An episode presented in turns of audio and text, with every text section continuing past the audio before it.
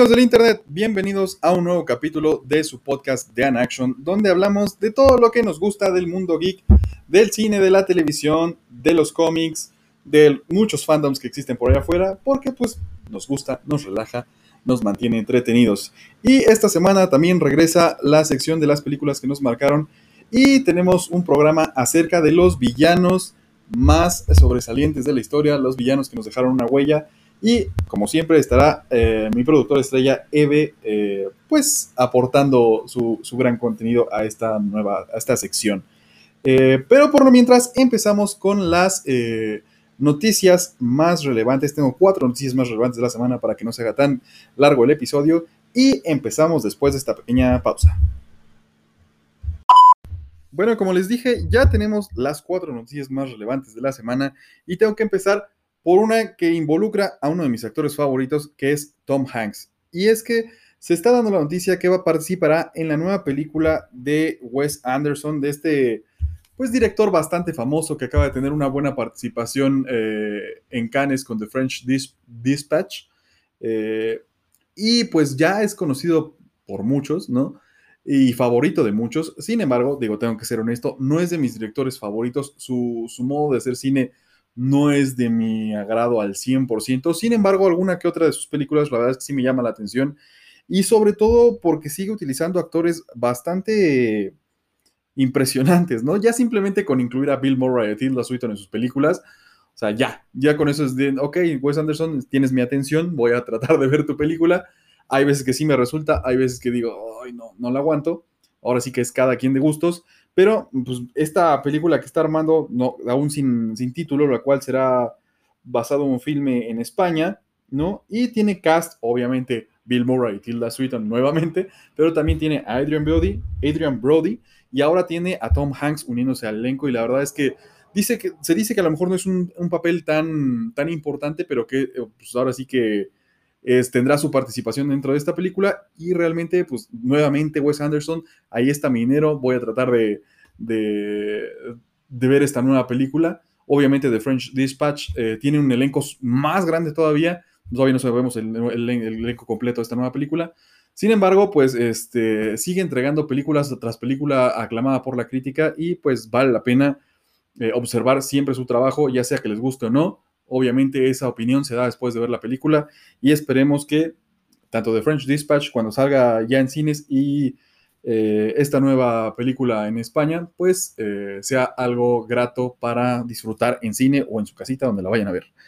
Eh, ahora nos vamos con una segunda noticia, que esta sí voy a traer a mi productora estrella Esteve porque es fan de esta, de esta película y es que se anunció que los productores de la película de Jungle Cruise, John Davis se llama uno, eh, anuncia que se está trabajando en una serie eh, secuela de la película de Waterworld, que es este, una película donde sale este Kevin Costner en un mundo post-apocalíptico donde ya pues, se derritió todo el hielo que debe haber en, la, en, el planeta y esto hizo que la marea subiera y que toda la mayoría de la Tierra estuviera inundada y pues surgieron este tipo de mutantes, ¿no? Con, eh, que pues, se adaptaban a lo que ahora era la Tierra.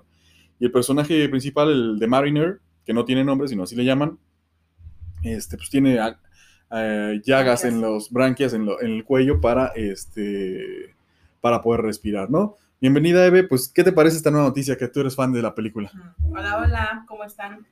Pues sí, o sea, es una película de los noventas que a mí me gustó muchísimo. Y efectivamente es este, eh, pues, un, eh, es, ahora sí que es la nueva humanidad adaptándose al, agua, ¿no? Las ciudades están en el agua, este, hay una escena en donde él logra llegar a la Estatua de la Libertad, porque pues obviamente todo Nueva York eh, se inundó, ¿no? O sea, la, mayoría del, del, planeta está totalmente inundado y de hecho lo más valioso es la tierra ah, sí, cierto, es, como el oro. Es lo más valioso, la tierra. Entonces, un pedacito de tierra y él tiene, no sé si te acuerdas que tiene botes, ¿no? no tiene una plantita de jitomates. Ah, sí, cierto. y es así como, es mía, ¿no? y lo que ven son los botes de tierra. Exactamente. Sí, Porque como él baja, él puede bajar. Él puede bajar a. Y, pues, coge. La tierra del, fondo. Eso es lo que. Y sobre todo porque necesita tierra para plantar comida. Exactamente. Sí, sí, sí. La verdad es que a mí también me gustó bastante. A ver la adaptación, ¿qué tal? Digo, obviamente con, con ahorita con, con la tecnología que tienen ahorita, me imagino que va a estar mucho más eh, elaborada. ¿no? No, y déjate de eso, porque realmente van a estar en una época donde es bastante relevante ese tema otra vez. Porque a lo mejor, ay, un mundo de fantasía, pues No, pues, se están derritiendo los, eh, los polos, ¿no? Realmente se está subiendo el nivel del mar, la tierra cada vez se pone más, cada vez más caliente. Y los que pueden hacer un cambio, digo, todos podemos eh, ayudar en alguna cosa, pero realmente seamos honestos, los que tienen que hacer el cambio son las grandes corporaciones y los gobiernos. Este, no lo hacen, ¿no? Y cada vez nos estamos viendo más jodidos en cuanto a esto del ambiente. Y esta posibilidad, a lo mejor, a lo mejor no llegamos a algo tan intenso, no lo sabemos, depende de quién sabe cómo se ponga en el futuro, pero pero está pasando, ¿no? Está pasando van a y. desaparecer ciudades. Ajá, van a desaparecer ciudades. Y está pasando y realmente, pues decimos, qué buen concepto, qué buen, que nos gustó, pero ahora sí es así de, ay, mamita, pues a lo mejor ya hasta Sí, se o sea, ya no lo ves tan, tan irreal, Sí, ¿no? dices, Dices, "Ay". "Ay, muy fantasioso. Sí, ¿no? Y ahora no, la verdad es que no, realmente, pues hasta es preocupante, ¿no? Para las futuras generaciones. Sin embargo, pues ese ya es tema un poco más este, serio para otros lados, pero realmente sí me siento entusiasmado por esta, esta serie que se va a desarrollar, la ¿Cuándo cual sale?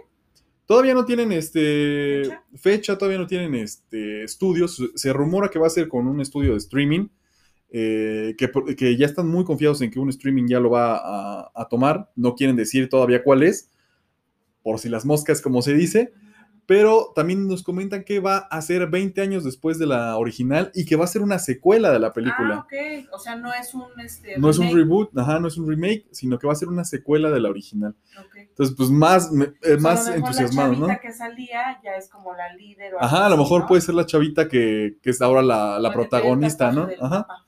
que a lo mejor ahora puede ser la protagonista, quién sabe, ¿no? Realmente eso me entusiasma más porque pues tiene una continuidad como lo han hecho con otras franquicias, ¿no? Como lo están haciendo, por ejemplo, con la de Halloween ahora, ¿no? Y entre otras. ¿no? igual va, va a tener el mismo título. No, todavía no se sabe. O sea, ahorita nada más el trabajo, el nombre del trabajo es Waterworld, ¿no? Y, pero pues, hay muy poco todavía, como todavía está en desarrollo la serie, hay muy poco que saber, pero los mantendremos informados cuando sepamos más. Y más que nada para las nuevas generaciones que no han visto la película, véanla para que entiendan. Pues yo creo que esto va a ayudar, ¿no? Sabiendo que cuando, digo, va a ser muy importante la- del marketing de la, de la serie, que anuncien que es como la, secuela de la película, ¿no? Y esto va a hacer que, pues, por obligación, tengas que ver la, la película para entender la- lo que es la serie, ¿no? Pero bueno, seguimos con nuestra tercera noticia de la semana y es que uno de nuestros directores favoritos actuales, Taika Waititi, también ha sido actor, obviamente también es actor, lo verán pronto en la película de Free Guy con este Ryan Reynolds.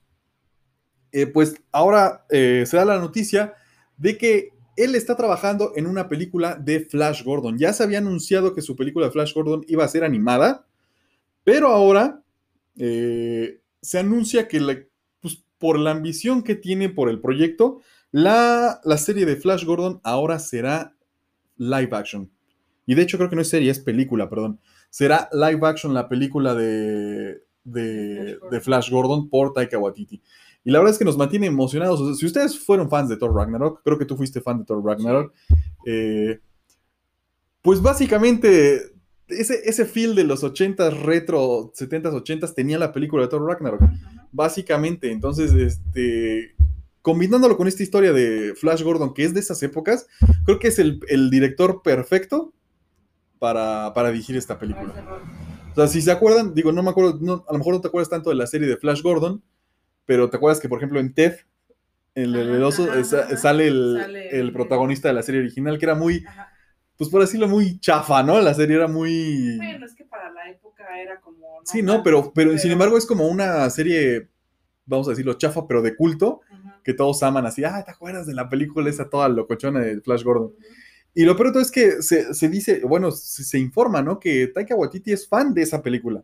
De hecho, se mejor. dice que Taika Waititi hizo ver a todo su staff de Thor Ragnarok, hizo ver a todos la de Flash Gordon para saber más o menos el feel de Thor Ragnarok. Ah, no. Eso yo también lo, lo- lo apenas me- lo acabo de leer y digo, qué, qué impresionante, o sea, se nota el amor del director por la película y eso es lo que me gusta, que pues en este nuevo proyecto que no sea un, un, pues, un director X que diga, bueno, me ofrecieron el proyecto y ya. Pues Sino que el tipo lo...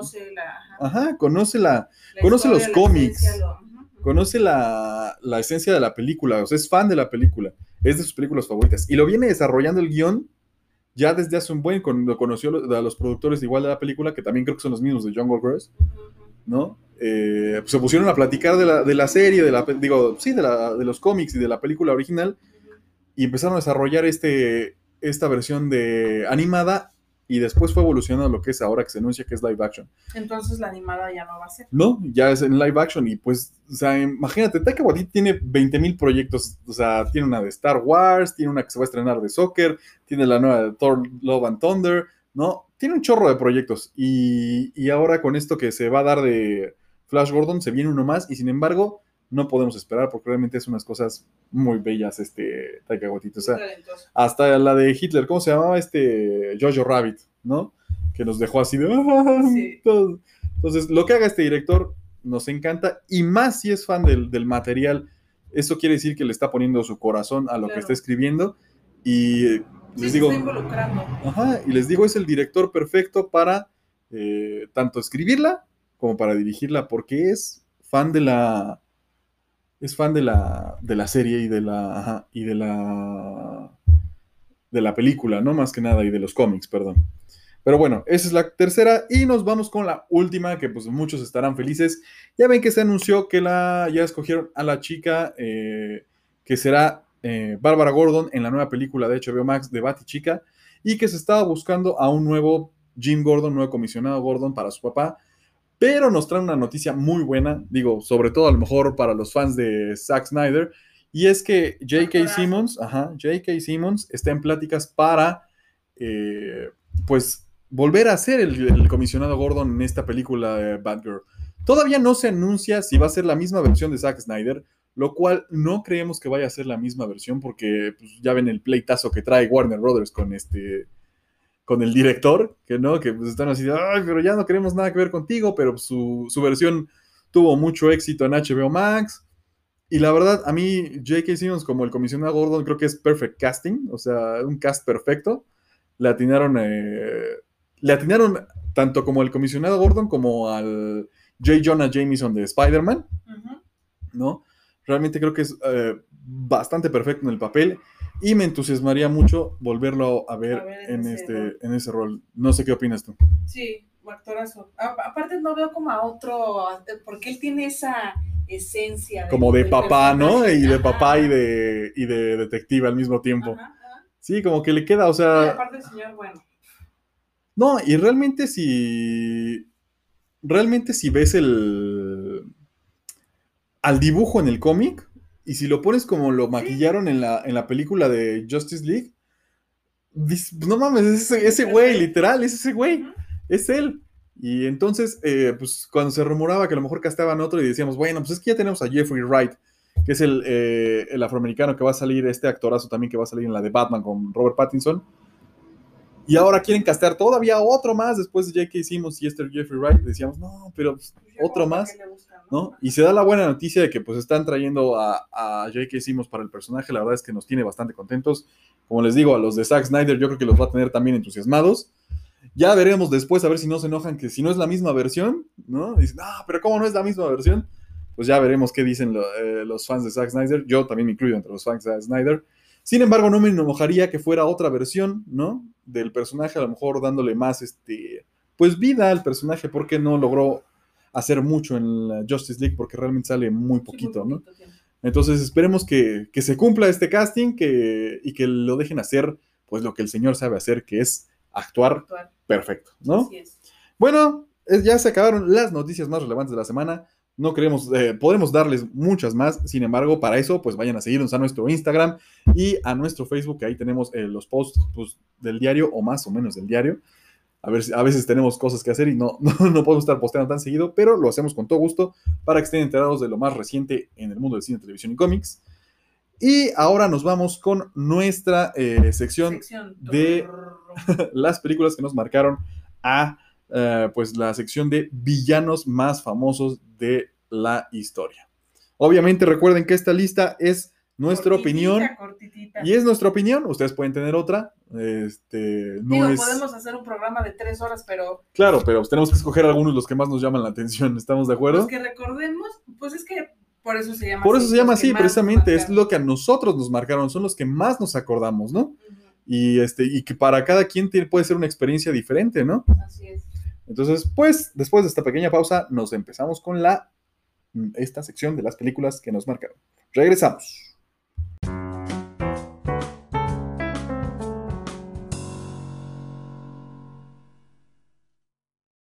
Ya estamos de regreso con la sección de las películas que nos marcaron y como les dije, pues tenemos hoy un programa sobre los villanos pues más eh, representantes del cine y algunos de la televisión.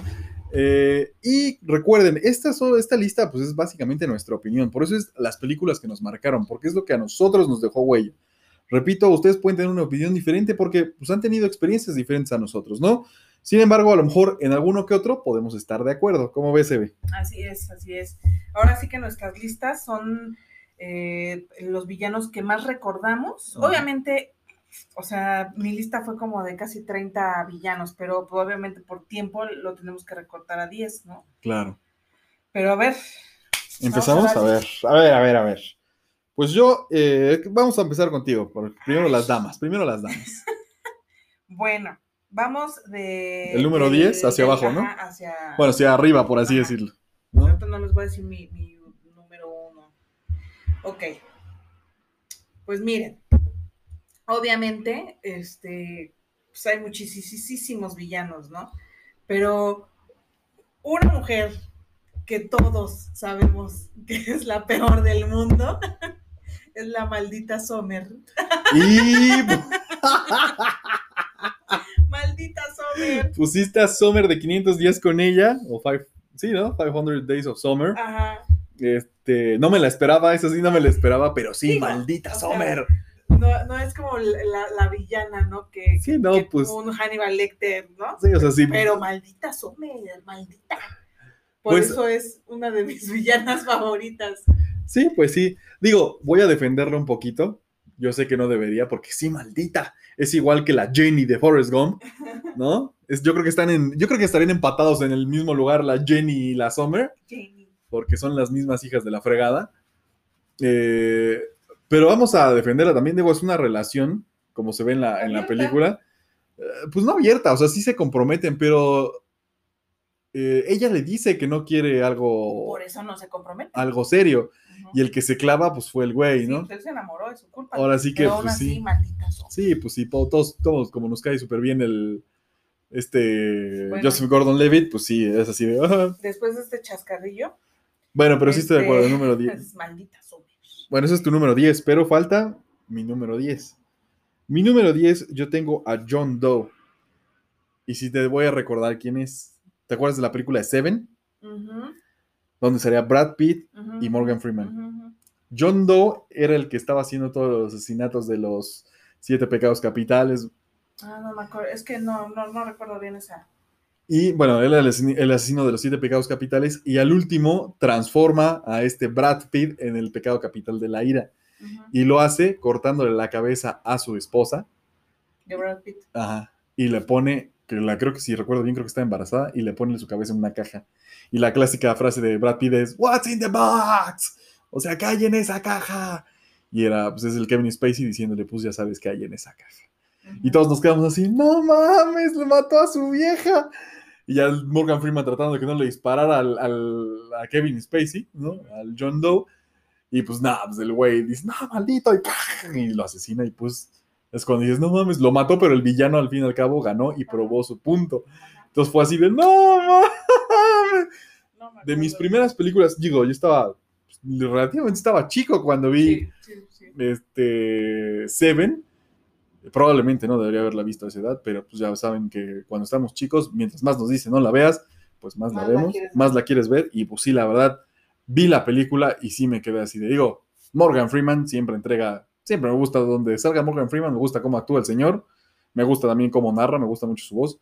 Brad Pitt, pues también era Brad Pitt jovencito, ¿no? Entregando una buenísima actuación.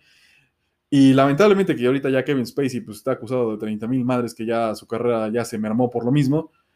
Pero de que era un actorazo el maldito Kevin Spacey, era un actorazo. Y pues, como ese asesino John Doe de Seven, por eso le doy el número 10 a, mi, a, a este personaje.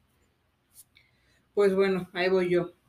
Eh, de mis villanos favoritos, este, bueno, ya, ya les hemos platicado de esta película La Redada, este actor Mad Dog, que es Jan Jan Ruain, El chinito, el, chi- el, el el chaparris. Es un buen el villano. chaparris. Es un buen- pero es de los villanos eh, Justos. Exacto. O sea, sí. no ventajosos, este, no, o sea, pues. Sí, no, pues como ya lo hemos hablado, incluso lo hablamos en otro podcast, este, de las películas de acción, pues sí, la verdad, como dicen, ¿no? A ver, Sí, porque tengo pistola, pero este es de hombres. Y deja la pistola y con el jefe de policía del, del, Este del equipo de redada, sí. ¿no? ¿No? Esto es de hombres, es con los, con los puños, ¿no? puños es de hombres, sí, órale. O sea, es, es como, ok, no vas a estar en desventaja porque yo tenga un arma. Ajá, Vamos a darnos un tiro limpio a ver quién. exactamente, ¿no? sí, tienes toda la razón. Ese es uno Y la verdad es que sí nos quedamos los dos así con la boca abierta. Cuando los vimos pelear y vimos pelear, ¿cómo le da la madrina al, al, al jefe de policía? Que el jefe de policía también es bueno, o sea, el, Sí, el Joe Stalin se llama, creo que el actor, es el mismo que le hace de Sub-Zero en la nueva Mortal Kombat. Es el mismo que sale también en la serie de Warrior que me gusta, que te digo que la, te la he recomendado para que la veas. La he recomendado también en, en, en Action. Eh, realmente es. O sea, imagínate el nivel de. De todos los de la redada, que la verdad, este, los tres actores principales, que es el Chaparris, que es el Joe Stalin, que es el jefe de policía, y también este, el principal. Wise, que es el principal, todos han conseguido trabajo en otras películas y en otras series por la misma tan chingón que estuvo que estuvo la, la- película, ¿no? Y realmente es algo, algo, pues, impresionante para un elenco de, De otra nacionalidad. De otra una nacionalidad. nacionali- bueno, de, de un país que no es como muy. No es un Hollywood, ¿no? O sea, exactamente, y que por esa película, pues, pudieron dar el salto hacia otras cosas, ¿no? hacia Entonces, Hollywood. hacia Hollywood, pues, sí, exactamente, y realmente sí, sí nos dejan, pues, queriendo más, y por eso somos súper fans de esa película, ¿no? Ese es tu mi número 9. totalmente apoyado el número 9, Mad Dog. el Mad Dog, sí, sí, muy de bien, La ok, perfecto. Si no la han visto, véanla. Véanla, sí, está muy buena. Yo voy con el número 9. El número 9 es uno de que, pues sí, es de mis más queridos. Yo sé que a lo mejor a algunos no este, les parecerá igual, pero pues lo siento. Estoy eh, con Hans Gruber, que es el villano de Duro de Matar en el Nakatomi Plaza, que es el, El, el que los el profesor. Snape. Ajá. Ajá, el profesor Sí, sí, sí. Snape, como todos. jovencito. Muchos de los jovencitos que, están, Que este podcast, que, este, este, que Spa descanse también, este, muchos de los jovencitos dirán, ¿qué? ¿Este Snape? Pues yo no sé quién es Snape en... ¿Quién es Hans Gruber, no? Pues bueno, véanla, es la película Duro de Matar, de los inicios de acción con este, de, pues de Bruce Willis, Willis. ¿no? Es Una-. Es joya de película, pero como dicen, muchos se quejan de que los villanos a lo mejor dicen, es que hay villanos que solo son villanos por ser villanos, o hay villanos que solo son simples como quiero ser un asaltante, ¿no? Ujú. Y como lo habíamos comentando la tarde, pues es que hay personas que sí son en la vida real. Hay personas que nada más son, están locos porque están malas. locos. Hay personas que son malas porque son malas. Eh, hay personas que son avaras porque son avaras. Y en este caso, el, el personaje de Hans Gruber, es, él mismo lo dice, soy un ladrón, pero soy un excelente ladrón, ¿no? Y lo dice en... en- Sí, en soy un la- ladrón, Ajá, y Pero soy, soy un excelente. ah, soy un excelente dragón, ladrón, perdón. Y, este, y realmente es lo que me, me gusta de este personaje.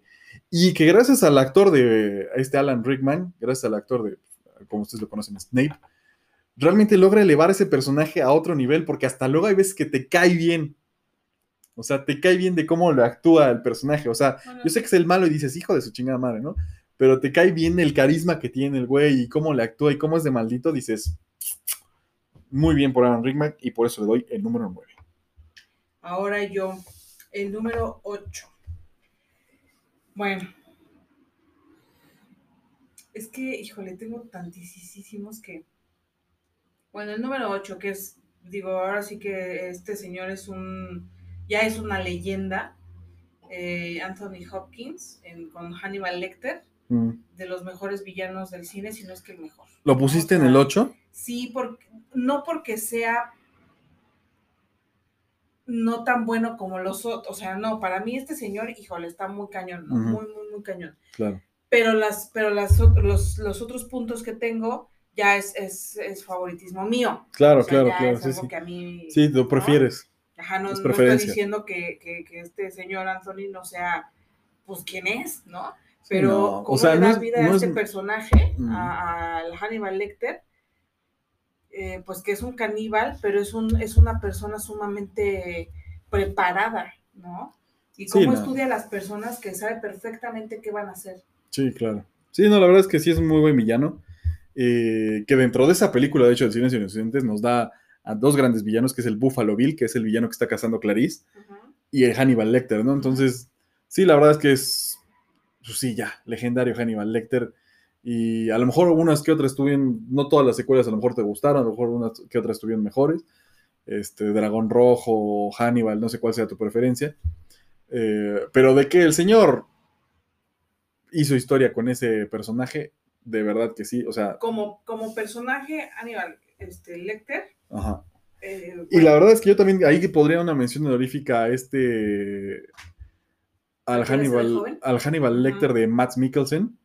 Que si no han visto esa serie, vean la serie de Hannibal, que tiene tres temporadas. Lamentablemente, nada más tres, porque por una injusticia del destino, porque debería haber tenido más.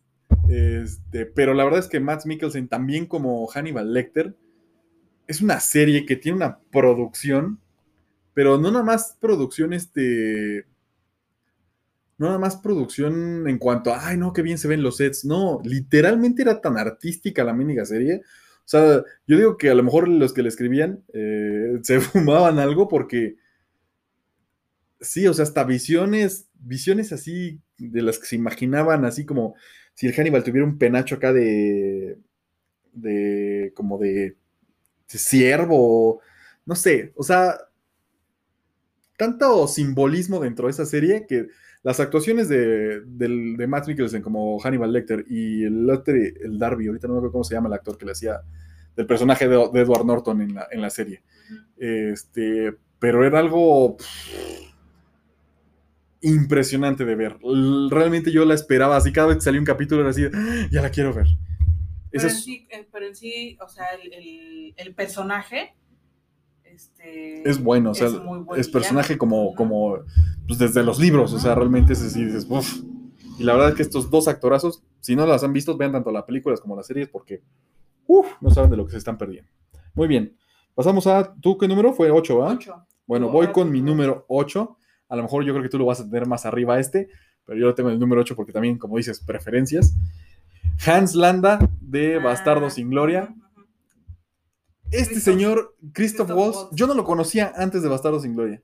Yo no sé si tú ya lo conocías antes de Bastardo sin Pues Gloria. no me acuerdo. O sea, Según yo, este actor no tuvo como su breakthrough hasta Bastardo sin Gloria en Hollywood. O sea, ya era actor en, en, eh, pues, en Austria, en otros lados, pero él, él es este de nacionalidad, austriaco, creo. pero habla como. Pues es que en Austria hablan, sí hablan, sí, así. sí, no, Aparte, tiene una dicción muy buena. sí hablan como Los- 30 mil idiomas el señor, o sea, habla, idiomas. ajá, obviamente el alemán, habla Pero aparte, o sea, yo sé que está muy preparado. O sea, francés, creo que también hablaba, ¿no? Italiano, francés, alemán, inglés. Sí, no, Creo que hasta español una vez lo vimos, ¿no? Creo ¿En qué que sí. película lo, lo que, que- bueno, obviamente habla españolado, ¿no? Pero No me no acuerdo, me acuerdo. pero sí realmente, es sí, Muy preparado. muy- Sí, es muy- una- un actor muy, muy una preparado. pieza de actor que, que pues, no, o sea, realmente es, es otra cosa el señor, la verdad Pero en es que sí. sí, este Hans Landa, como este. Sí, su personaje nazi, como este, de, maldito, ajá, este nazi que caza de de judíos. judíos, hijo de la chingada.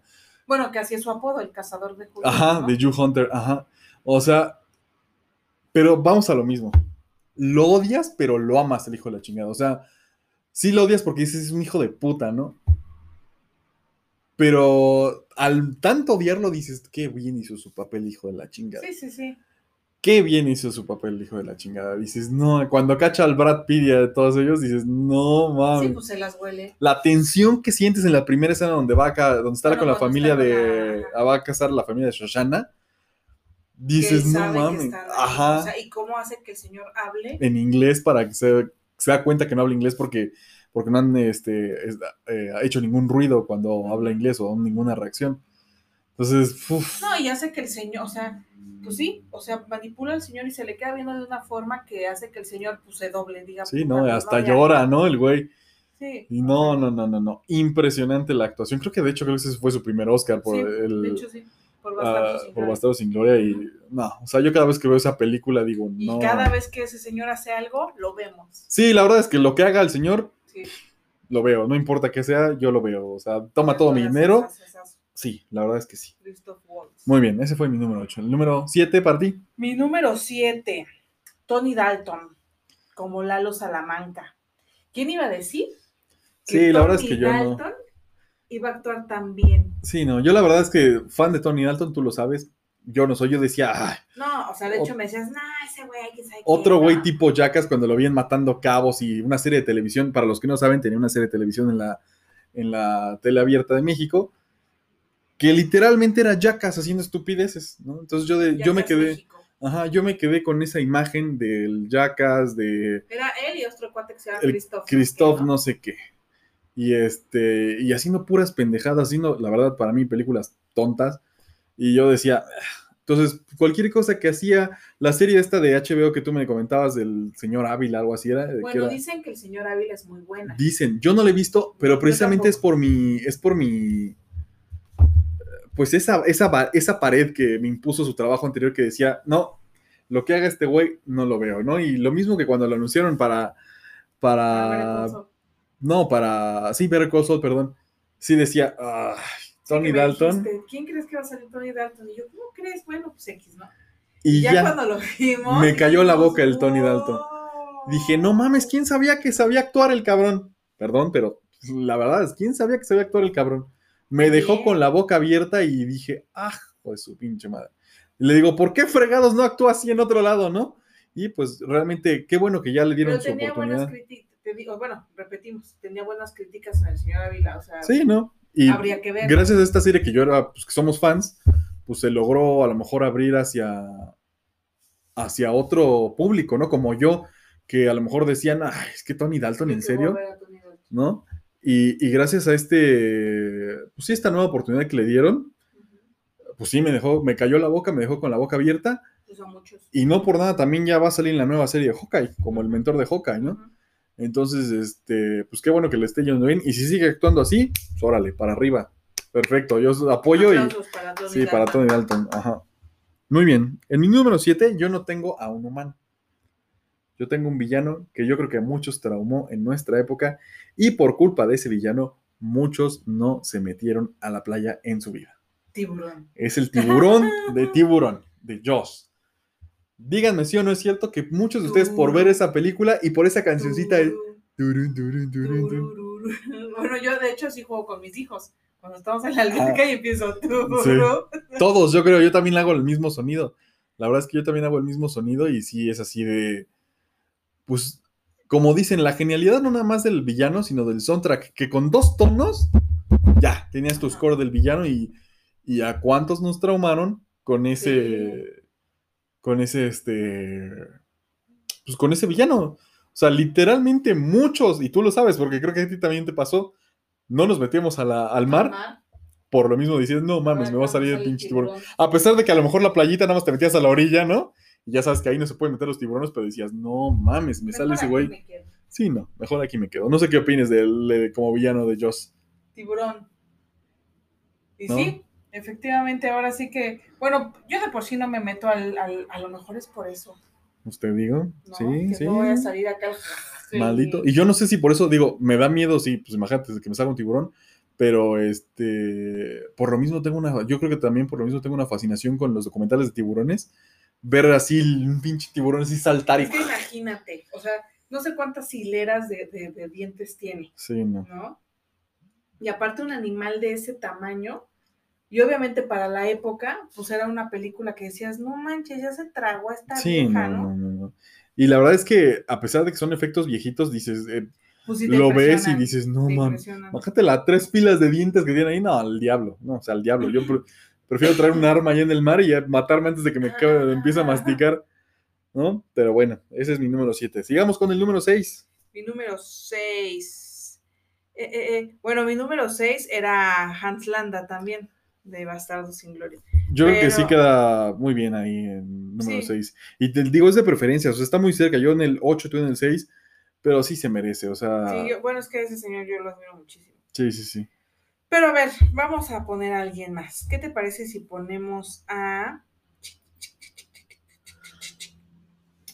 Bueno, es que eh, a mí esa película me gusta mucho. Karate Kid, la original, me gusta mucho. Ah, este Johnny Lawrence. Johnny Lawrence, para este William Sapka, a mí me encanta ese muchacho. Bueno, ya, ya gracias a la serie ya vemos que ya no es villano. Ni es modo. medio villano. Ya te lo quitaron, ya te lo quitaron, ya no, Bueno. porque ya son amigos, ya tienen un dojo juntos, este Daniel Laruso y, Johnny a- Lawrence. Y ya van a luchar Si es que, contra el sensei. y ya van a luchar contra el sensei del Johnny. Pero el sensei ya le habló al, al amigo gringo. Al amigo, ah, sí, cierto, el de la 13. Va a poner bien Se va a buena la, buena, ¿eh? la, ¿qué es? ¿Tercera? Tercera La temporada tercera- de, tercera temporada de Karate Kid. No, de es este Cobra, Cobra Kai. Kai. Sí, la verdad es que, bueno, sí, la verdad es que sí te lo aceptó. Ese era como el villano. Pero Johnny era como el villano que manipulaban, porque realmente el villano villano era su, su sensei, que era el que los manipulaba y los mentalizaba esa estupidez. Pues sí, de- pero el sensei no le decía, ve y chingate a Laruso. No, pero sí era, ah, bueno, sí los alentaba, ¿cómo bueno, no? Laruso también. Bueno, él me cae mal. Sí, es que Laruso a veces luego, sí. O sea, él los incitaba. no, y la verdad es que tú y yo, cuando empezamos a ver Cobra Kai, dijimos, no manches, nos cae re bien el Johnny Lawrence. Sí. bien tonto, pero es así de, ah, creo que nos cayó mejor Johnny Lawrence que la verdad que el Daniel LaRusso. A mí también, siendo honesto, yo no soy fan de Karate Kid de las originales, Ay, a mí me sí. encantan. Nada más que la verdad, Daniel, Daniel San. Ay, sí, no el Daniel bien. siempre me, No me la verdad siempre me cayó gordísimo, súper gordo, y, la- y cuando yo empecé a ver, dije, empecé a ver Cobra Kai por mi esposa, literal, porque a yo Eve, la empecé a ver ya. porque a Eve le encanta, o sea, Ajá. literal es súper fan de las películas, más de la primera. Pero entonces dije, bueno, le voy a dar una oportunidad. Y la verdad es que nos clavamos porque literal, William Sapka nos hizo que nos enamoráramos del Johnny Lawrence y dijimos, ah, bueno, está bien, vamos a verla. A pesar de que la verdad, seamos honestos, las actuaciones de los chavitos y dices, no De mames. todos, es malísima. Sí, es, es malísima las De actuaciones. todos, es malísima. Digo, métanles un poquito a una clase, aunque sea. Pero es tan mala que la amas. Es muy, es, es muy buena. O sea, la, la verdad es que William Sapka la, la actúa re bien como su personaje. Pues te ríes un rato y Ajá. dices, ay, ¿cómo crees? No, Bueno, pero Él sí le actúa bien en su personaje. O sea, dentro del personaje que construyeron, sí. sí. Los niños, la verdad es que sí, mándelos a una clase de actuación un Sí, poquito no porque sí son bien maletas. unas clasecillas ahí. Pero ok, muy buen, muy buen reemplazo para Hans Landa en el número Seis. 6. Muy bien. Yo en mi número 6. ¿Dónde está mi número 6? Ah. Este te va a gustar. En mi número 6 yo tengo a Pennywise. Ay, lo iba a poner, pero la verdad es que por su culpa. Yo de por, bueno, es que sí, por su culpa. Sí. Bueno, no. Todos, la verdad es que todos. Es que mira, ahora sí les voy a contar una pequeña historia. Mi papá, le, en- cuando era novio de mi mamá, le regaló un payaso, que, na- que en esa época lo- había unos payasitos como de un metro que regalaban en las ferias. Entonces mi papá le regaló una- un payaso de esos a mi mamá y mi mamá siempre lo tenía en su cama. Pues yo agarraba el payaso chiquita, agarraba el payaso y lo metía yo al cesto de la ropa sucia y le metía ropa encima porque pues estaba casi de mi vuelo y yo decía, este güey, ¿qué no? Y luego sale It, Sí, no. Pennywise, y dije, no, Al diablo. no, no, ya ves, te dije, si matan, si te comen. Sí, no. Todos, todos nos traumó ese maldito payaso. A pesar de que soy muy fan de la nueva versión, realmente me agarró ya grande. Realmente no me impresionó tanto la nueva versión con este Bill Skarsgård. No me impresionó tanto como la original, la serie para la película para televisión, las dos películas para televisión.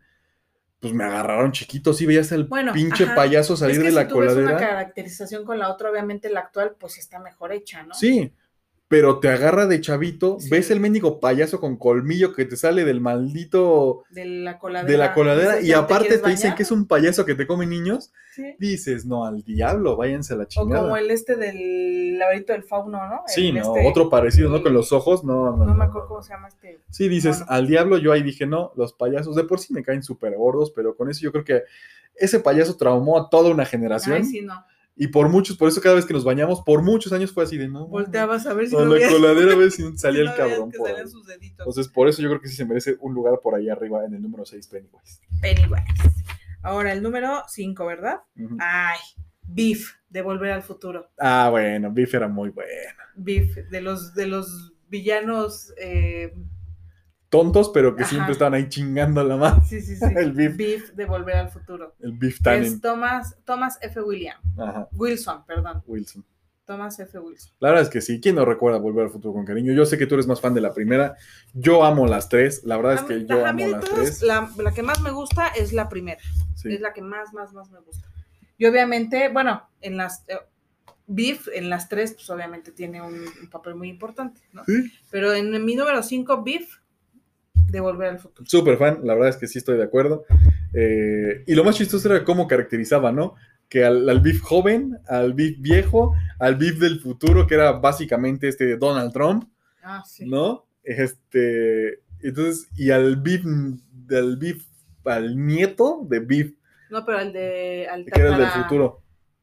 Ah, sí. Pero aparte el tatara abuelo, ¿no? El de los vaqueros. Ah, sí, cierto, al, al perro, al Mad Dog, creo que se llamaba, No ¿no? me acuerdo. el Beef Tannen, pero sí el, el- el de los vaqueros, tienes toda la razón. Sí, la verdad es que, a pesar de que lo presenta como un villano eh, medio Ajá, tonto, ¿no? ajá. Pero sí decías, maldito, ¿no? Como siempre chingada la madre, pero pues te gustaba ver a este Marty McFly pues, siempre sacándole la vuelta. Y la verdad es que sí, sí debe tener una mención por ahí muy, muy buena en Ajá. número 5. Yo voy al número 5, tenemos a... Uh, esta yo creo que también sí la tienes tú. Vamos a mencionar a los dos si quieres. Ann Wilkes de eh, Misery. Ah, Misery. Kathy Bates. Sí, Kathy Bates, hija de su madre. No, no mames. Yo esa, fíjate, esa película yo no, yo la vi, ya sabes, de esos domingos que antes no había streaming ni nada de ese rollo. Igualito, yo no me acuerdo dónde la vi. Y empecé a ver la película y dije, esta señora está loca. Sí, no. James Caan, ¿cómo le sufre ¿Cómo ahí? le rompe los pies? no, no, ¿Te esa escena. que le sí, pone no, no, una no, madera y le rompe las, las- Yo cada vez que veo esa escena es así de. ¡Oh! De por sí yo cuando veo que alguien se rompe un hueso, yo siento que se me va el alma, ¿no? Oh, Sí, sí, no, no. Es escena, horrible, es hijo, horrible, horrible, horrible. Y la verdad es que por eso la puse ahí, porque dices, qué maldita loca, vieja loca. Sí, sí, sí. Porque el otro creo que le aventó la, este, la eh, máquina de escribir y Ah, no sí, se moría. Sí, no, hija de la fregada. Ya ni me acuerdo, digo, así tiene tanto que la veo que, tiene tanto que la vi que hace un, pues ya no me acuerdo cómo, cómo la mata. No me acuerdo si la ahorca o no me acuerdo qué le hace. No me, no, no me acuerdo. O sea, realmente Me acuerdo imagina- que sí le aventó la máquina de escribir. Es que no me acuerdo Pues si la, trata la varias mató con la cosas. máquina de escribir. O sea, creo que la quiso ahorcar y no pudo.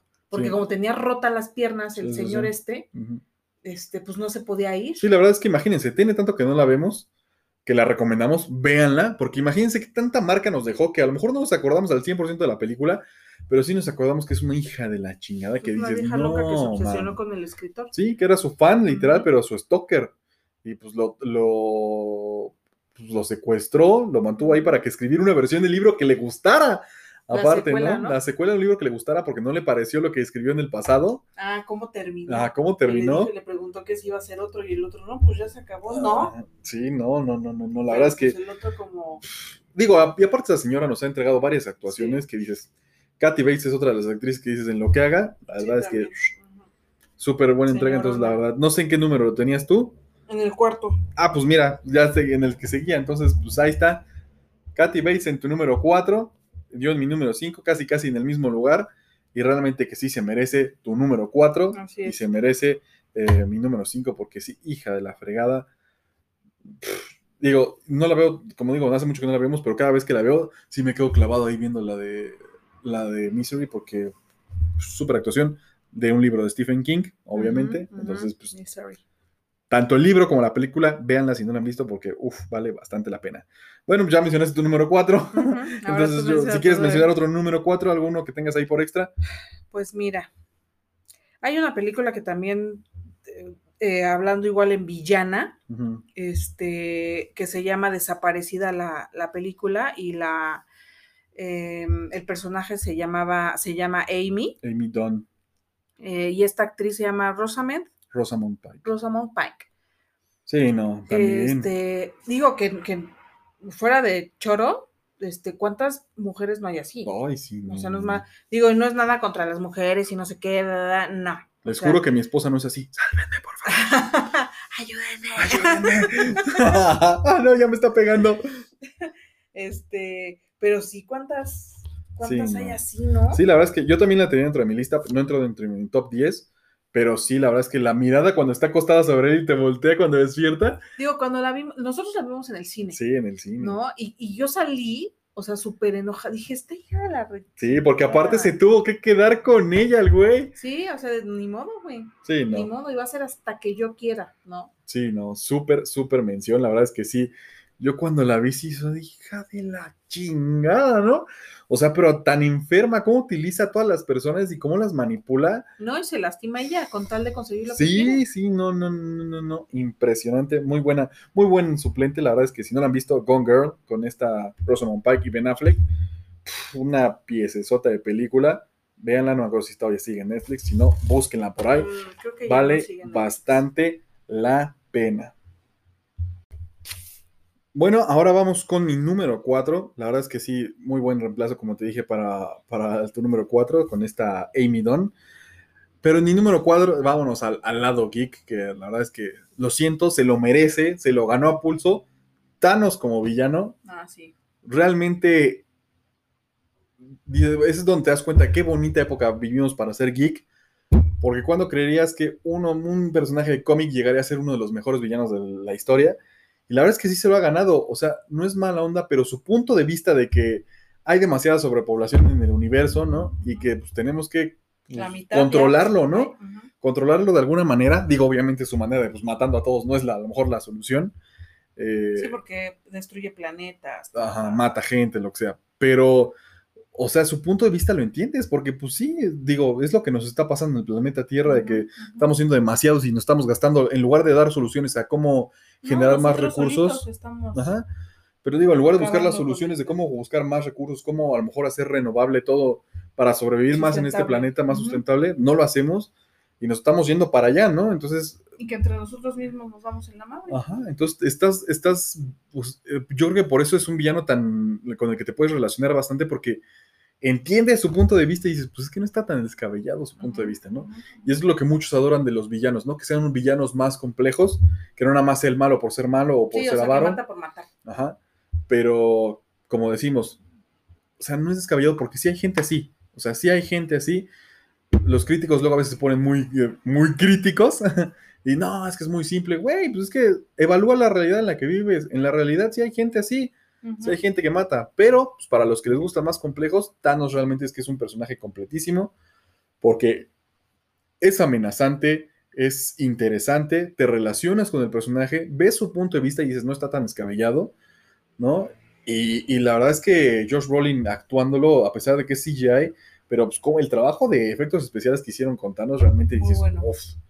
Realmente sí, sí valió la pena esperar todo lo que nos hicieron esperar, ¿no? De Hasta llegar a. ajá, hasta llegar a Avengers A. Infinity War y Endgame. Sí dices, no, bravo a este Josh Brolin como personaje porque nos entregó un personaje tan complejo y con el que te puedes relacionar bastante fácil, ¿no? Que es por eso que dices, ay, mamá. Es, es- es- es- es ese- esa duplicidad de, ay, sí me gusta, o sea, sí veo el punto del personaje, pero también digo, ay, cabrón, pues mata a un chorro de gente, ¿no? Entonces, por eso yo creo que es bastante bueno ese Thanos como número 4. Así es. Muy bien, vámonos con el número 3. ¿Tu número 3 cuál es? Cruella de Vil, Cruella de Vil, pero de, de, Glenn Close. de Glenn Close. Ah. Ajá. Bueno, que te diré que hay que darle mención honorífica a esta Stone. Stone. porque la verdad es que le hizo bastante bien. Pero, pero en Cruella, en esta Cruella no es tan villana. O sea, empieza. Empieza a ser la villana que va a ser, pero Ujú, sí, ujú. Glenn Close como Cruella es el personaje literal, la caricatura en, en vida real. O sea, realmente sí le queda, ajá. Pues sí te acuerdas la foto que te enseñé de cómo llegó a la carpeta roja del estreno de Ajá, 101 ajá. Dálmatas. Así. como Cruella, literal, y todos así la amaron, así, señora, la amo, ¿no? y no es la única villana que nos ha dado, también nos ha dado otras villanas memorables, pero sin embargo yo creo que esta es una de las que más recordamos, ¿no? Porque si es así, o sea, pones la imagen del dibujo y pones Pero a la aparte señora. ves a todas las villanas de Disney, ¿no? Por Ah, bueno, ejemplo, sí. este, la reina, este, Úrsula, Maléfica, este, Cruella, y para mí la más de las más de malditas. las mejores, Y Cruella. es que aparte, ¿quién se mete con unos pobres perritos inocentes? Pues es que quería un abrigo. Pues sí, pero sintético, maldita. Maldita, sí, Cruella, la verdad es que yo también lo pondría dentro de las mejores villanas. Creo que te había. ¿Sí la habías puesto en el 3 tú? No, es que el 3 la tenía esta. Ah, no. El 3 tengo a otro.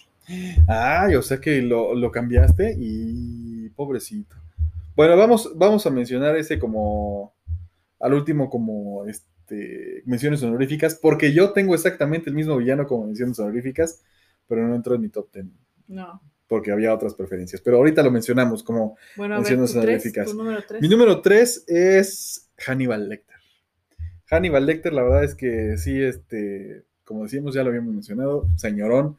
No podemos mencionar más, ¿para qué les vuelvo a platicar? Pero entonces vamos a aprovechar para meter al que tú no mencionaste número 3 y yo lo menciono aquí, es el T-1000 de Terminator. 2. Hijo de su madre, o sea, a pesar de que Schwarzenegger ya nos había entregado un, un- exterminador en la 1, no, cuando entró este, este el T-1000 a, a este a Terminator 2, yo creo que nos entregó un villano ya pues memorable, ¿no? O sea, cuan- de, de- de por sí los efectos especiales, ¿no? Para la época. Para la época de, ajá, Ajá. cuando le, lo explotan y se sí, porque era todo. como de Mercurio, ¿no? Ajá, que era como y aparte la, la, digo, no tenía muchas, eh, muchas líneas este actor, pero... Sí, básicamente tiene muy poquitas líneas. Ajá. Este Robert Patrick se llama el actor.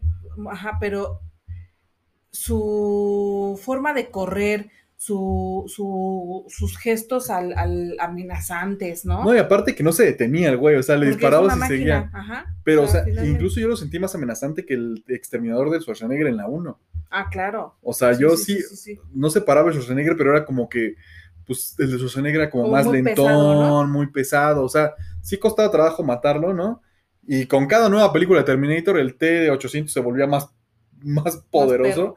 O sea, en la, en la película este de la, pues la que no tuvo nada de éxito, Terminator, ¿cómo se llamaba? Esta, donde sale el de Avatar.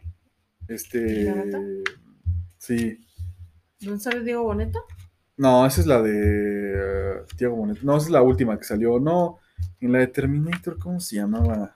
Ah, Antes la de Genesis. Ajá, este... ay, no me acuerdo. Bueno, No me acuerdo cómo, cómo se llamaba. bueno, el este. punto es que este, este señor, como el T-1000, para mí es de los, es de los mejores este, Sí, no, es que te digo, o sea- exterminadores. Sí, es que no se detenía el güey, o sea, era súper rápido. eh, por más que le disparaba, seguía y seguía, este. Seguía y seguía corriendo, y la verdad es que era. Pues imagínate, para ponerte al tú por tú, con la pinche enormidad que es este. Este Schwarzenegger, ¿no?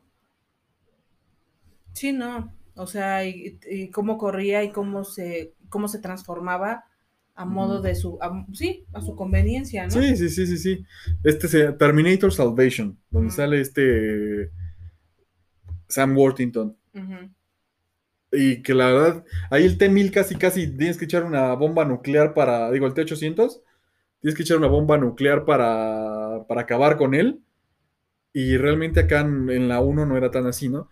Pero te digo, si imagínate ver la enormidad de, de Schwarzenegger y luego que el Robert Patrick es más chiquito y aún así sentirlo más amenazante que el Schwarzenegger, que es una madresota enorme, yo creo que es algo eh, bastante impresionante para lograr en una película de esas y que te la creas, ¿no? Y realmente sí tiene una muy buena, este, aparte, como dices, el porte, cómo corría, o sea, no, la actitud del la güey. actitud, más que nada, Sí, sí, la sí, no. actitud del, del- del actor, muy buena. Sí, Muy, muy buena. sí, la verdad es que sí. correr.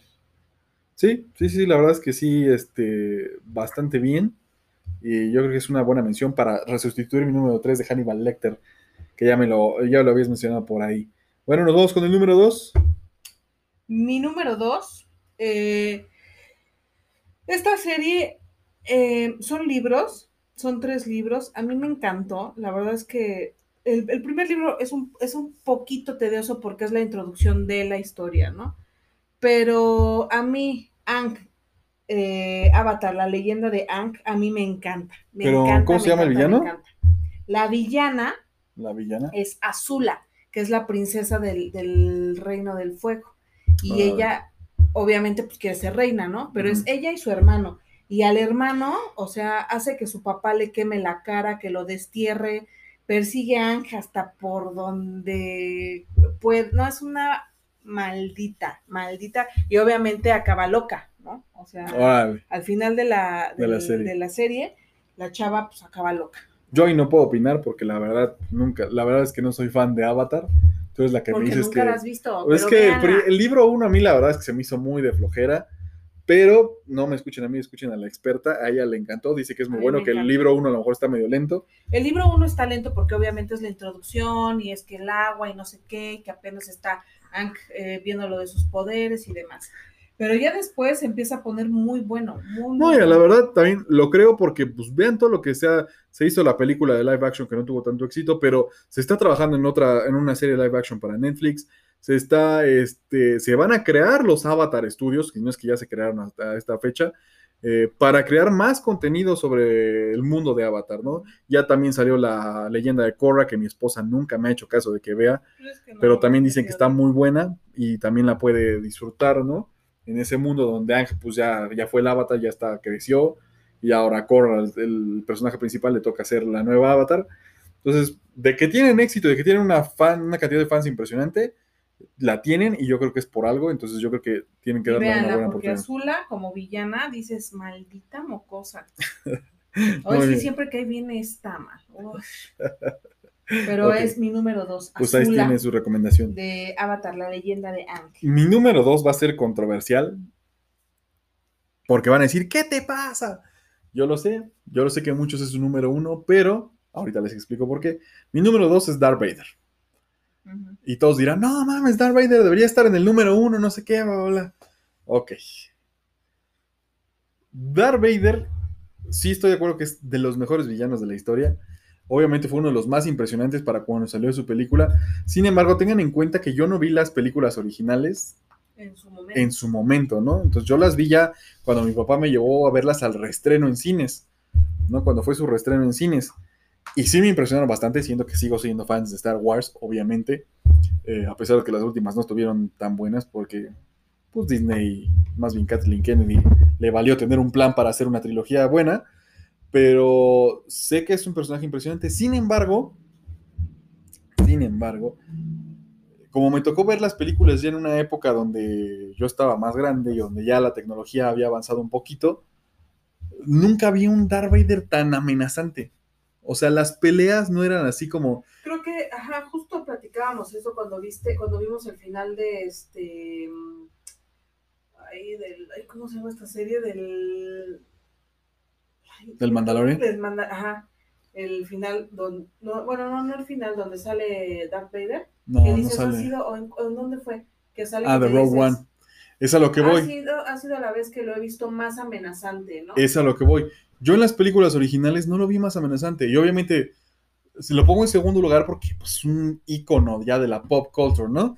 Es un icono de villano. Sin embargo, pues, por lo mismo que no tenía tanta tecnología, que no se le daba tanta importancia a lo mejor a las, a las peleas, a los stunts, porque era Darth Vader, ¿no? Ajá. Entonces tú sabías que el güey partía madres más que más nunca. lo viste así partir lo- madres. Ajá, lo viste O sea, en acción, ¿no? Como sí lo- cuando vimos pelear a Yoda, que fue, ¡ah, Yoda! Sí lo viste en acción cuando peleó contra Luke, pero la batalla Ah, de las pero- la- no era tan, tan rimbombante el stunt porque no le ponían a lo mejor, no había la tecnología y no le ponían tanto interés a lo mejor en eso.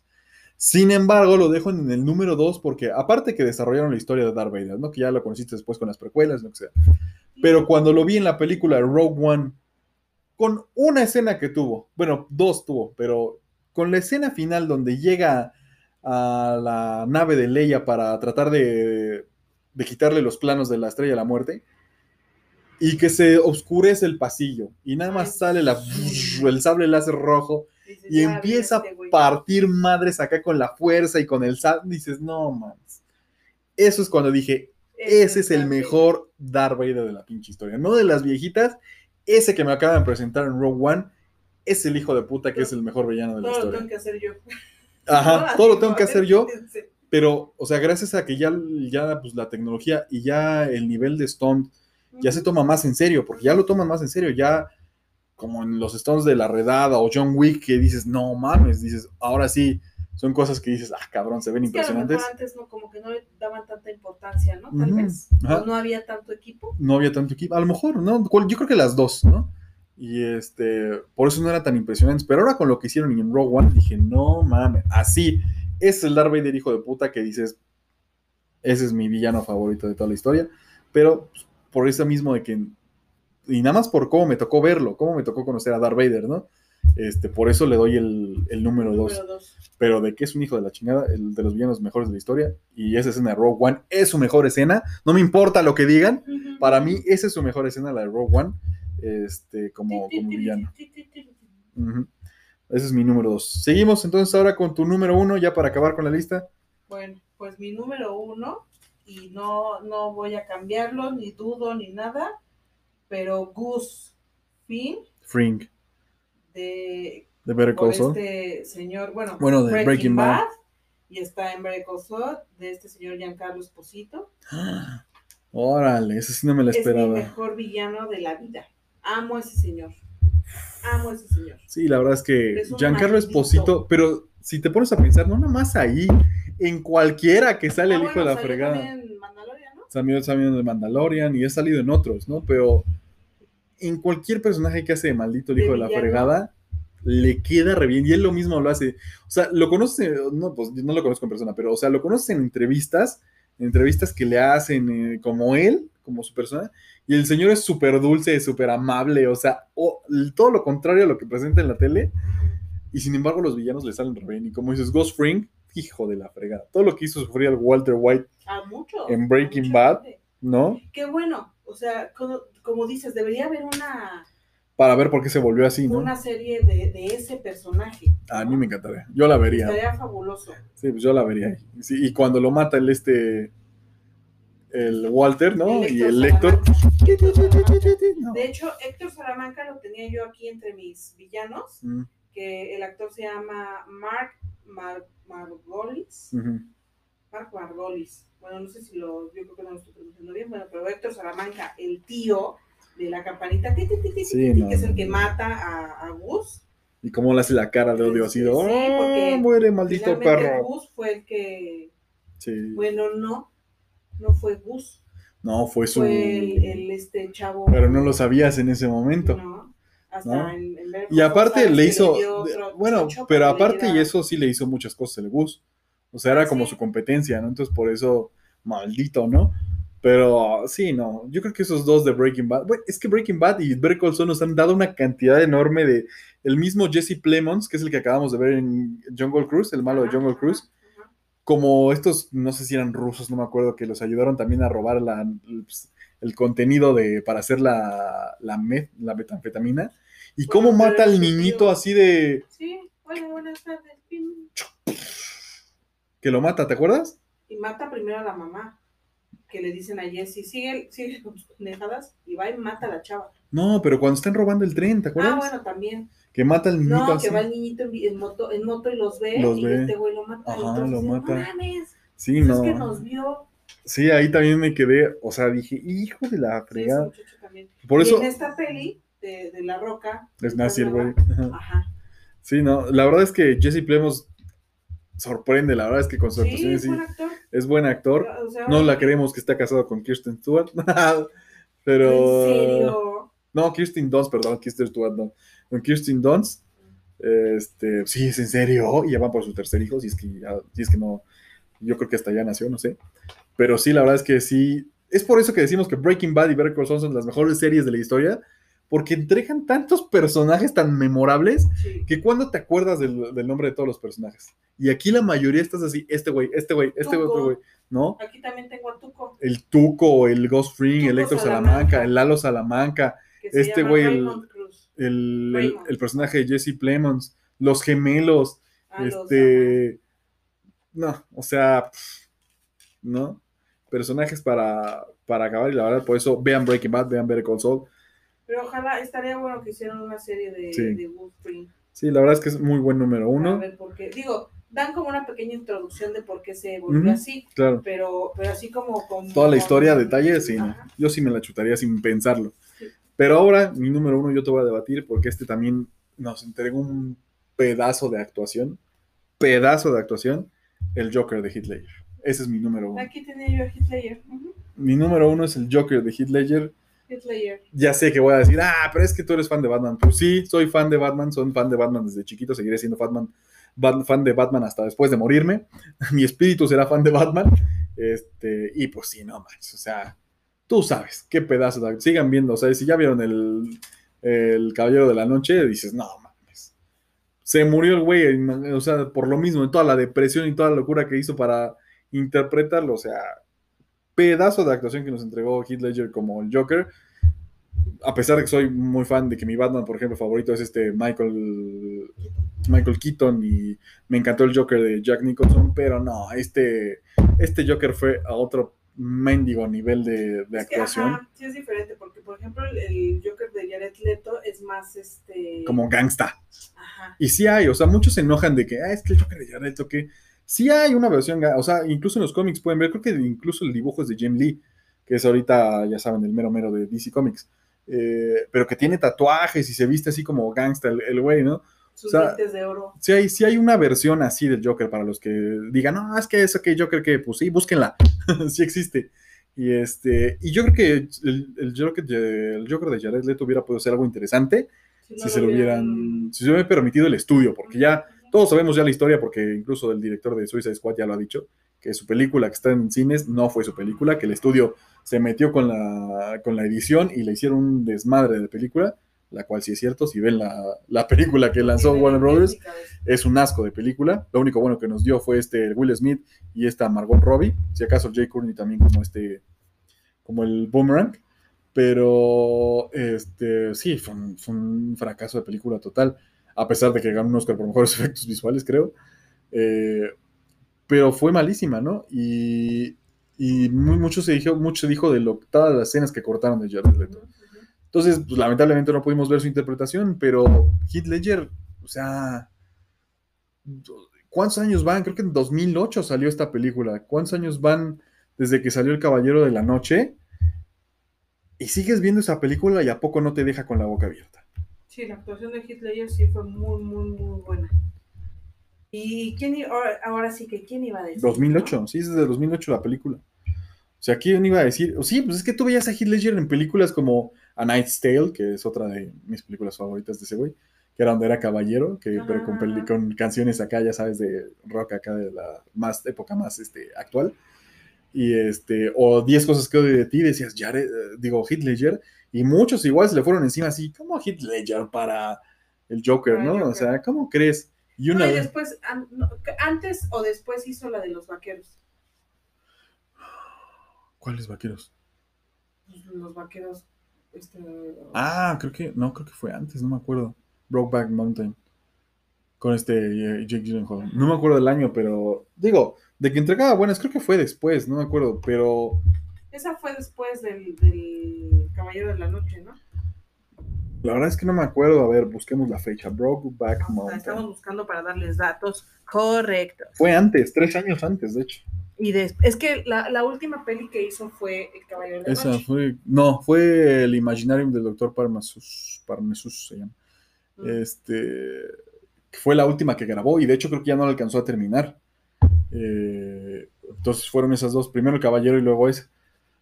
Pero, pues sí, o sea, se ganó un Oscar simplemente por eso. Y aunque hubiera estado, muchos dicen, es que se murió y se lo dieron. El clásico se murió y se lo dieron pero aquí no había otra que irle. La neta fue un pedazo de actuación que yo creo que aunque hubiera estado vivo, se lo hubieran dado a ese güey.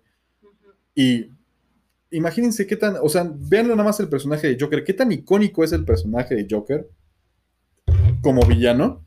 O sea, qué tanta marca ha dejado que, pues, este, en la serie animada todos amamos a Mark Hamill como Joker, ¿no? Amamos a Jack Nicholson como, eh, como, como el Joker.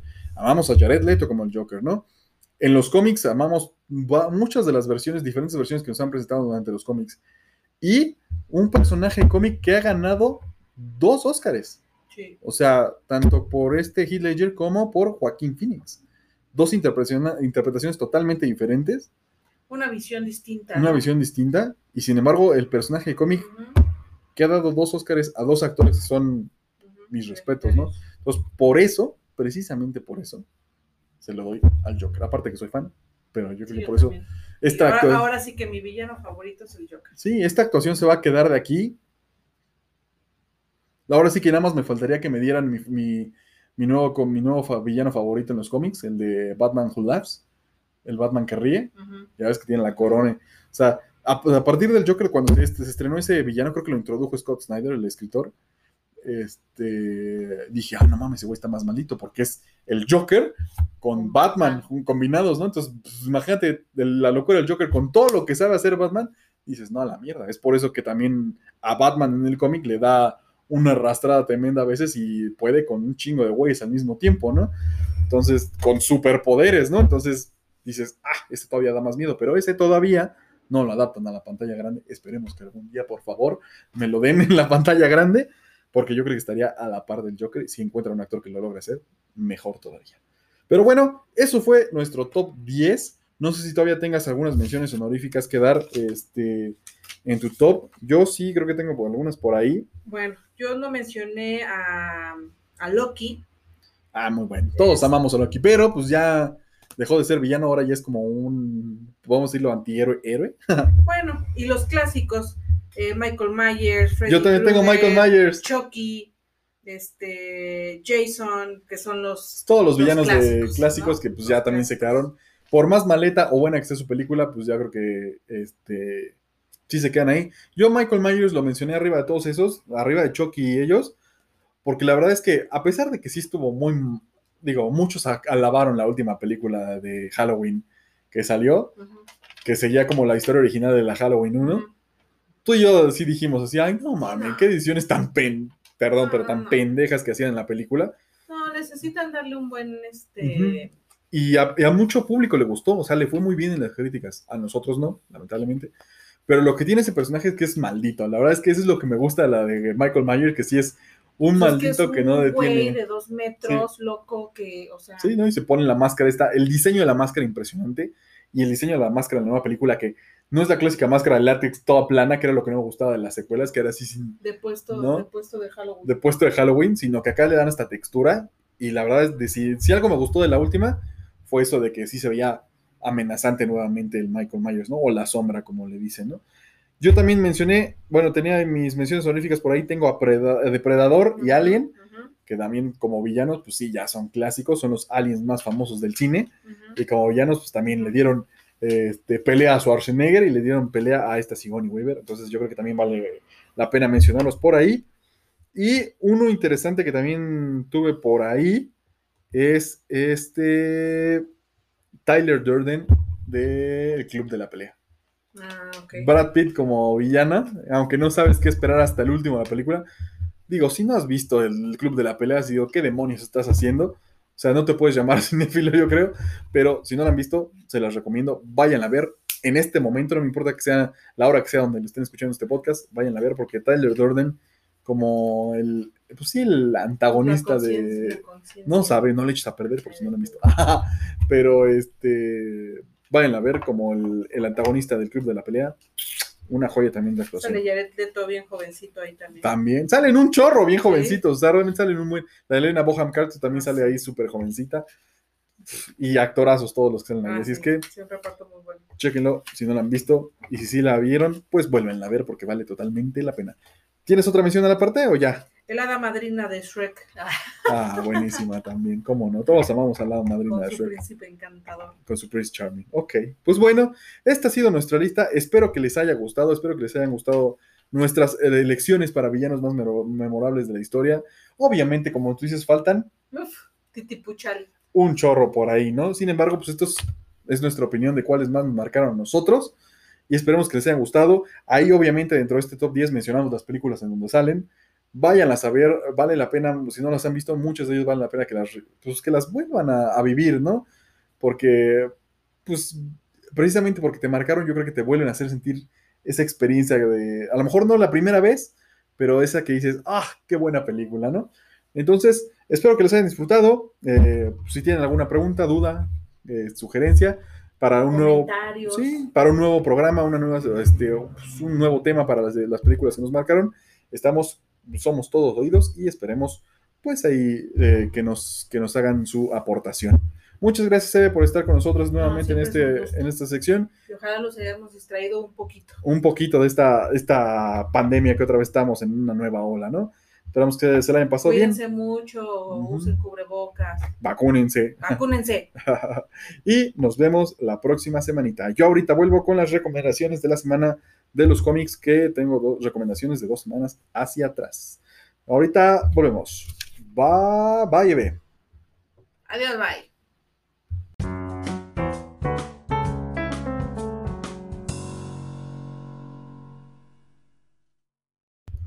Y bueno amigos, para terminar les traigo como siempre las recomendaciones de los cómics de la semana.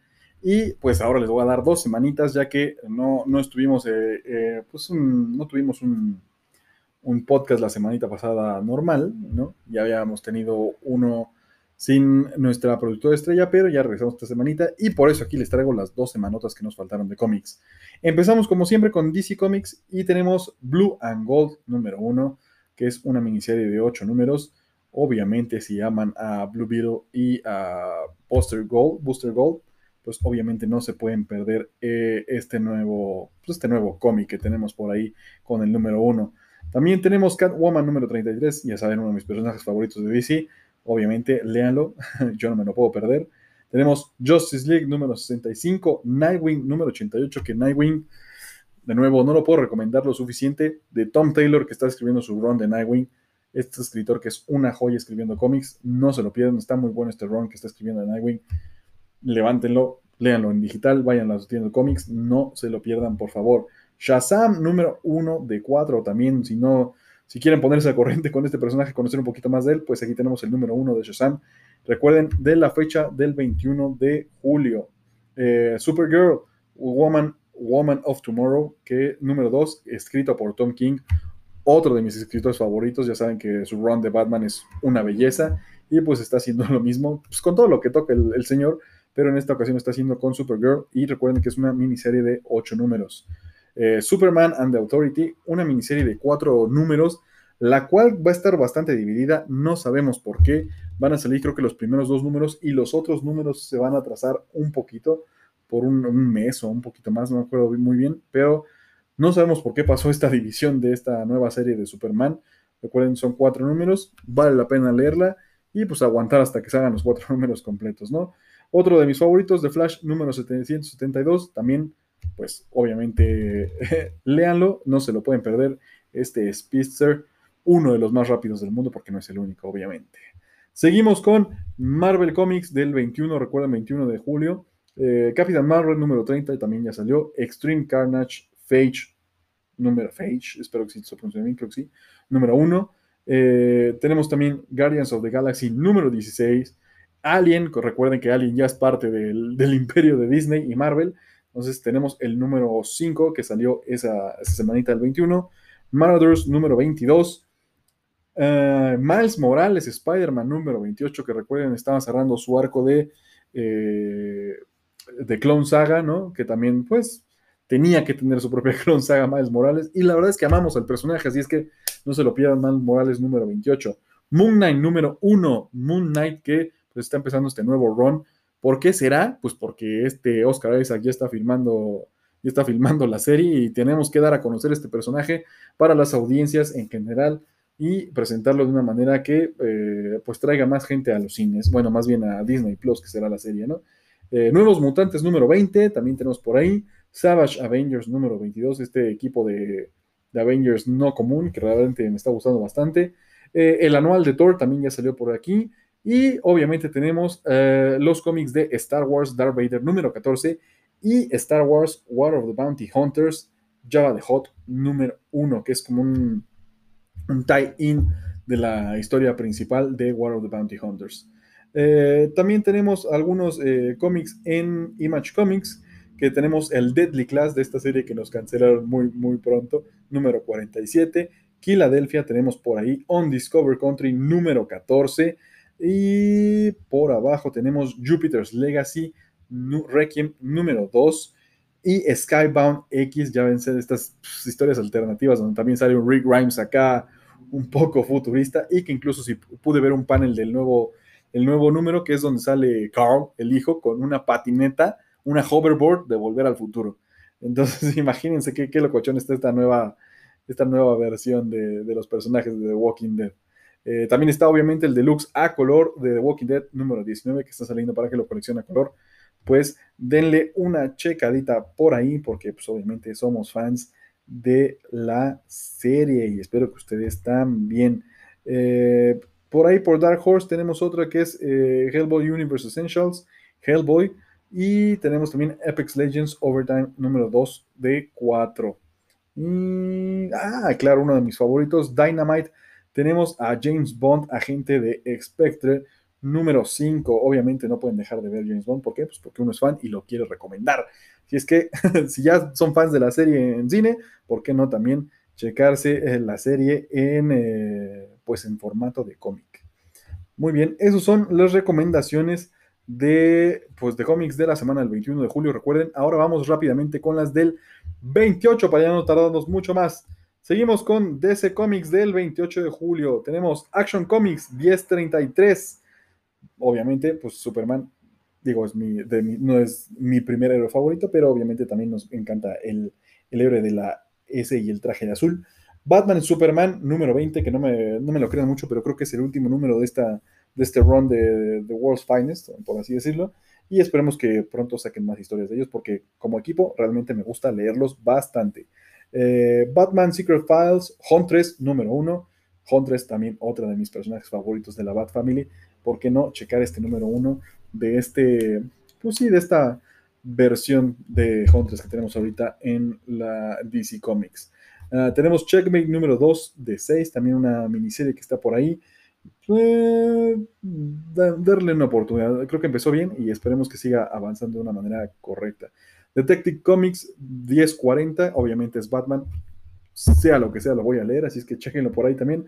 Harley Quinn con este arte bastante interesante que está teniendo en, sus páginas. Es un arte fuera de lo común y creo que vale la pena pues checarlo, ¿no? O sea, realmente creo que sí nos ha estado entregando algo interesante. El, sí, la, la artista se llama Rosno, Rosmo, ¿sí? Se apellida Rosmo, no me, no, me, no me sé bien el nombre, pero sí, ahí dice Rosmo.